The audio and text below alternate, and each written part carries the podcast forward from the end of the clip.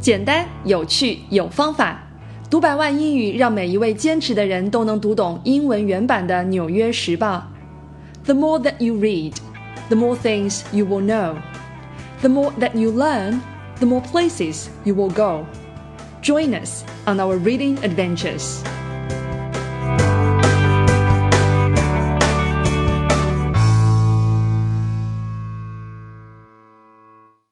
各位读百万英语俱乐部的朋友们，大家晚上好！这是我们二零一七年举办的第一次分享。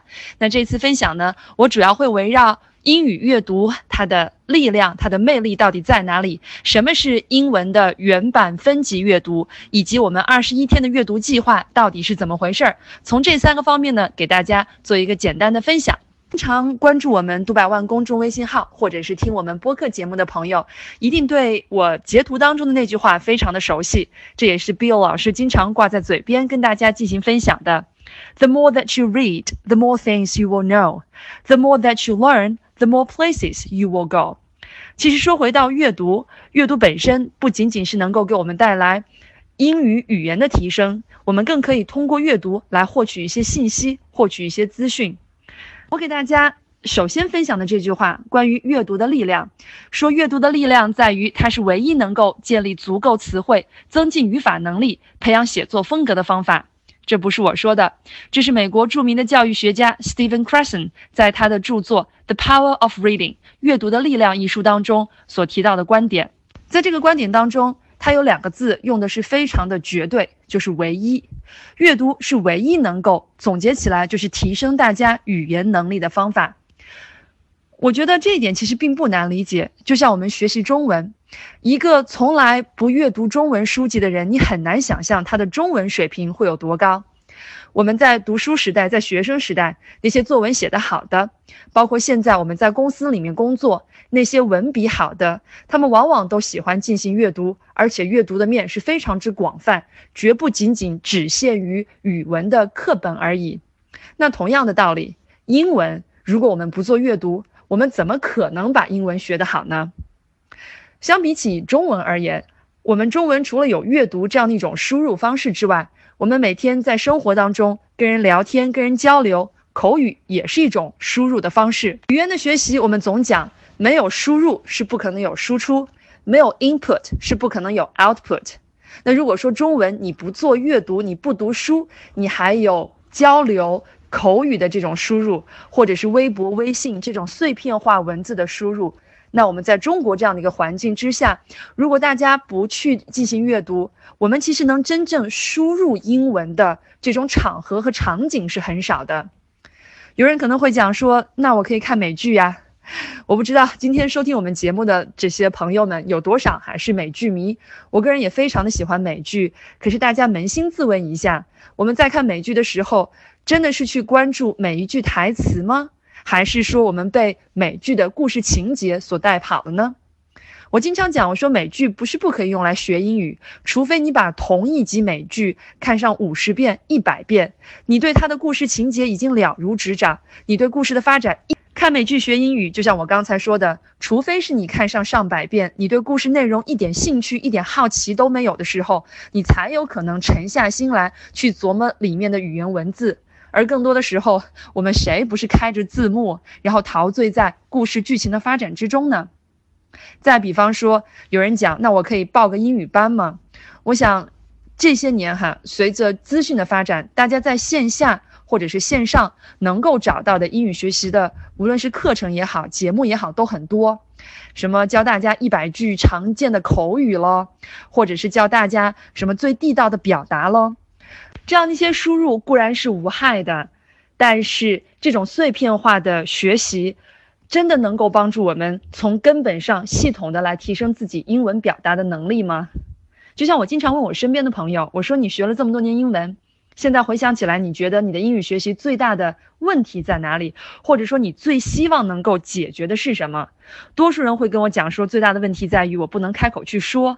然后觉得说，哎呀，我只要能开口讲就好了，所以呢，就一味的去追追求或者追捧那些口语课程。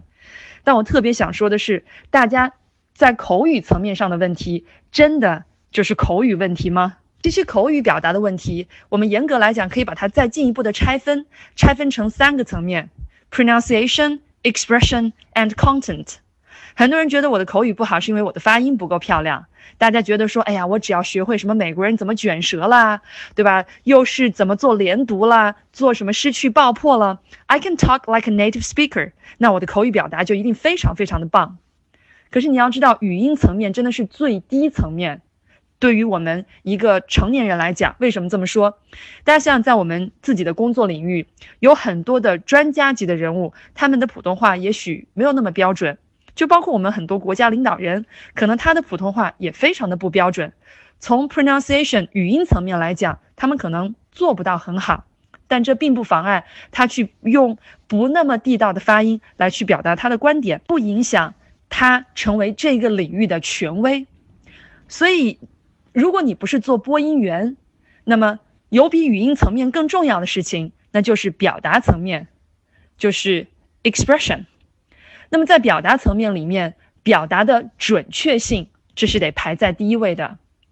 你很难想象说，我们开口说话的时候，满篇的满口的语言错误、语法错误，这个会对听众其实造成极大的困扰和障碍。比如我曾经有教外国人中文的这样的一段经历，老外跟我讲说，中文里的量词是最让他们崩溃的一件事。他们说，你看哈，牛、羊、马体积都差不多，可为什么中文里面非得是一只羊、一匹马、一头牛？他说，你看英文都不需要量词，one cow, one horse 就可以搞定。我后来仔细想了想，其实英文的量词难道不也是这样吗？我们拿度啊，度数的度这个字来举例。你看，我们今天谈论到天气，或者说今天的室外温度有多少多少度。可是每次坐飞机，大家如果认真听机上的广播，我们在 degree 这个词的前面总会再加一个词，叫做 Fahrenheit，因为老外喜欢用上华氏摄氏度。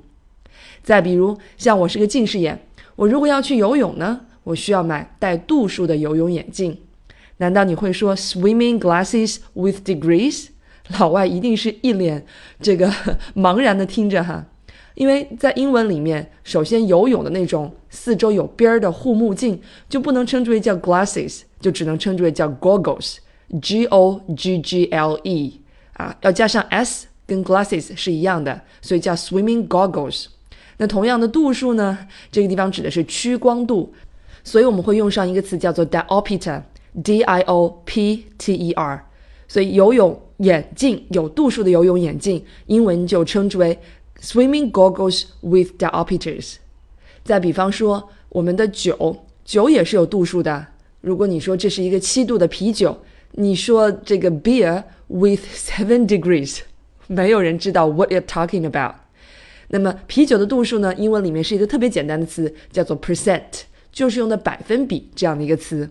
所以在这个层面上，我想，即便我的 pronunciation is okay, I don't have a lot of problems with my pronunciation, but still I can't get myself across. I can't get myself understood. 我还是没有办法让老外明白我，就是因为我选词选错了。那可能还有更多的英语学习者比我的问题更严重，是在于他们的语法层面就是错的，句子结构层面就是错的，这个会对听众造成很大的障碍。那么。我们表达的正确性从哪里来？这真的是学两句俚语可以去解决的吗？当然，口语表达的最高层次的问题，其实就是内容层面的问题。就比方说，你见到一个老外，你跟他聊天，可能第一次你还能寒暄一下，talking about the weather, different cultures。但是你有想过，你们在工作上如果有深入的交流和沟通，你们的聊天能仅限于这种话题吗？那接下来你跟老外聊什么呢？我们其实通过阅读能了解到很多西方的历史文化，包括他们的一些风俗习俗，能聊的东西就自然多了起来。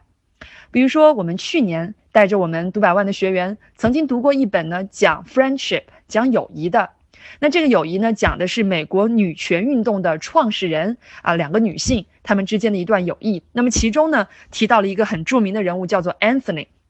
这个人物其实包括我在内哈，我的学生在内，我们对他其实没有任何的概念和印象。后来有人告诉我说，美国一元钱的硬币上所印的头像就是这个女权运动的发起者 Anthony 的头像，我才知道说，哦，原来在美国他是这么一个家喻户晓的人物。你发现你跟老外之间的交流就有了更多的共同的话题。我举口语这么一个例子，是因为口语看上去是和阅读最不相干的一个技能，而大家发现说，连口语的表达都不仅仅只是一个语音语调的问题，更重要的是在于你的表达，你表达的准确性，还有你表达的思维逻辑和内容，而这些没有一定的输入，怎么可能会有输出呢？所以这么多年，我想大家尝试过的英语学习方法肯定是五花八门。大家也可以自己反思自己在英语学习的道路上，为什么走了这么多年，可能还是停留在当初大学毕业的那个水平，甚至还有所倒退。那我想，那些标榜着说三十天跟我就能突破英文怎么怎么样，五十天跟我我就能怎么怎么怎么样的，我觉得大家其实可以去想一想，这种所谓的速成，真的会有这样的一些方法吗？那是不是？是时候，我们给自己一个机会，能从根本上帮助我们夯实英文基础的这样的一种方法呢？所以，这就是我想说的：没有输入是绝对不可能有好的输出。Input 对于 Output 而言，它的重要性是不言而喻的。到这里，大家可能会说：是输入一定是必要的？难道我们只要用眼睛看就能提升英文吗？这不就是以前的人讲的，看出来的英文都是哑巴英文吗？其实不是，我们所谓的阅读，它不是一个简简单单用眼睛看这样的一个概念。我们的阅读是一个立体化的阅读，是一个把听说读揉在一起的这么一种技能。如果大家参与过哈我们的这个读百万的学习，没有参与过的大家也可以通过二十一天的计划来体会一下。我们在展开阅读讲解之前的第一个步骤。就是让大家去反复的去收听我们阅读书籍的录音，这就是一个浸泡、一个磨耳朵的过程。这是第一步，我们把它称之为叫做 read to，就相当于是那个 MP3 read to you，a native speaker read to you。这其实是一个练 listening 的一个过程。然后我们的第二步呢，是每一个章节都会选取。一部分段落要求学生来做 read aloud，或者是 read with，就是你不是听完了吗？那你可以跟着这个录音，然后一起做朗读。我们可以通过平台记录大家朗读的这个音频。请关注“读百万英语”微信公众号，参加更多活动。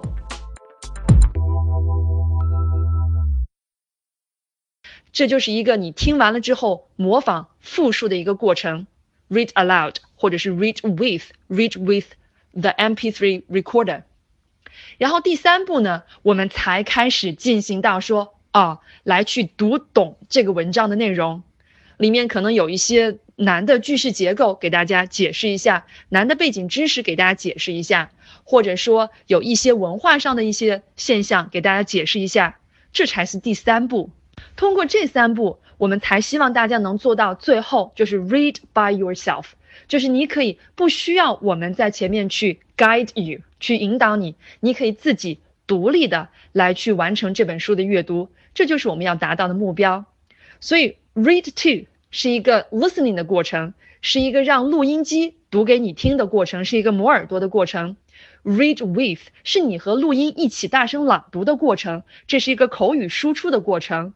而最后听我们的讲解，我们是希望能够帮助大家更好的理解原版书，这样最终大家可以 read the book by yourself，最终实现我们的自主阅读。说到这里，大家会有一个感觉，英文的原版书其实真的是素材太多，大家只要登上亚马逊看看卖的最好的 top one hundred original books，对吧？随便挑一本你感兴趣的买回来读读不就好了吗？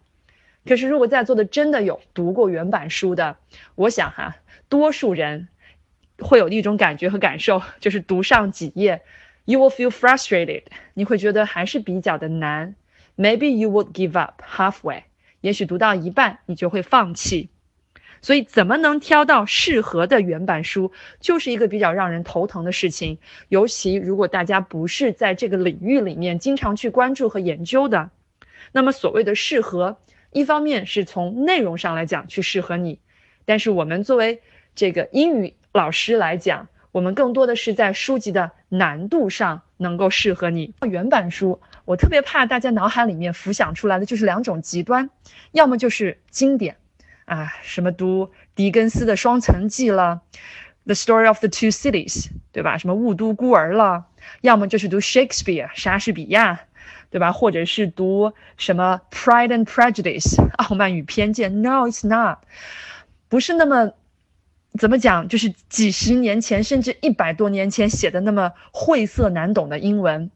那原版书也不是像大家一提到的那样，就是什么《Harvard Business Review》，而 Steve Jobs 哈佛商业评论了，乔布斯传了，就像这种，哎呦，读起来都让人望而却步的这种书。其实国外有很多书是写给年轻的朋友们看的，那么写给年轻的朋友们，首先从语言难度上来讲，它就会比较低，就比起我们刚才说的这种商业类的、历史类的、是古典文学类的，会比他们的语言难度要低。而另一方面呢，由于写给年轻朋友们看的，所以它的趣味性也会更足。所以原版的分级阅读，我们打一个比喻，它就像是一个阶梯。你可以从最简单的书开始，一步一步的往上走，把书的难度一级一级的增加。当你真的埋头走上一百步、一千步，甚至一万步的时候，当你抬头的时候，你就发现你已经爬到了这个楼梯的顶端，你已经具备了独立进行英文阅读的能力，你已经能够读懂像《哈佛商业评论》或者是《纽约时报》这种 one hundred percent like original books。那什么叫做适合的英文原版读物？就像我刚才说的，英文的原版书也有简单和难之分。我们没有必要一上来就去购那个特别难的东西。呃，打一个比方，就有点像中文的四大名著，四大名著它都会有不同程度的改编，可能改写成改写给中学生们去看的。那如果说一个外国人他可能读不懂原版的《红楼梦》，那他可以读一读简写版的，写给中学生，甚至是写给小学生看的《红楼梦》，这样他就可以。读懂了，可以理解了。那么，我们把适合的英文原版读物就归纳为简单、有趣和实用。这一次我们二十一天的阅读计划呢，给大家准备的这三本书就是属于内容相对特别简单的。我相信，呃，任何一个初中生啊，读这样的三本书都不会觉得很难。而这三本书呢，又是特别的有趣。比方说，第一本书讲的是一个 YY 小学的故事，三十个章节。每个章节大概也就是三四页纸，然后每一个章节是一个独立的故事，讲了在这么一个荒诞的小学里面发生的很荒诞的故事。这些故事 可能在小朋友读来就真的是会，哎呦，觉得特别的好玩好笑。在成年人看来，在我自己读来，我觉得在一天紧张的工作之余，看看这些比较荒诞的小故事，而且我又能读懂是全英文的，我会会心的一笑，我觉得也是一种很好的放松。包括你像第三本书《Fantastic Mr. Fox》，也是讲了一个很聪明的狐狸，是因为这只狐狸经常去偷农场上的一些好吃的，所以呢，使得这些农场主就下定决心，哪怕掘地三尺，也要把这只狐狸给找到。可是这个狐狸就是斗智斗勇啊，最终找到了非常非常成功的，能够既躲避别人对他的这个追捕，又能够偷到好吃的东西的这样的一种方法，很有智慧。所以这是我们说的叫有趣、很好玩的故事，而实用呢，是你不要小看这些故事，你觉得啊，这些故事都很荒诞，这些故事啊，读起来除了哈哈一笑，能有什么样的收获呢？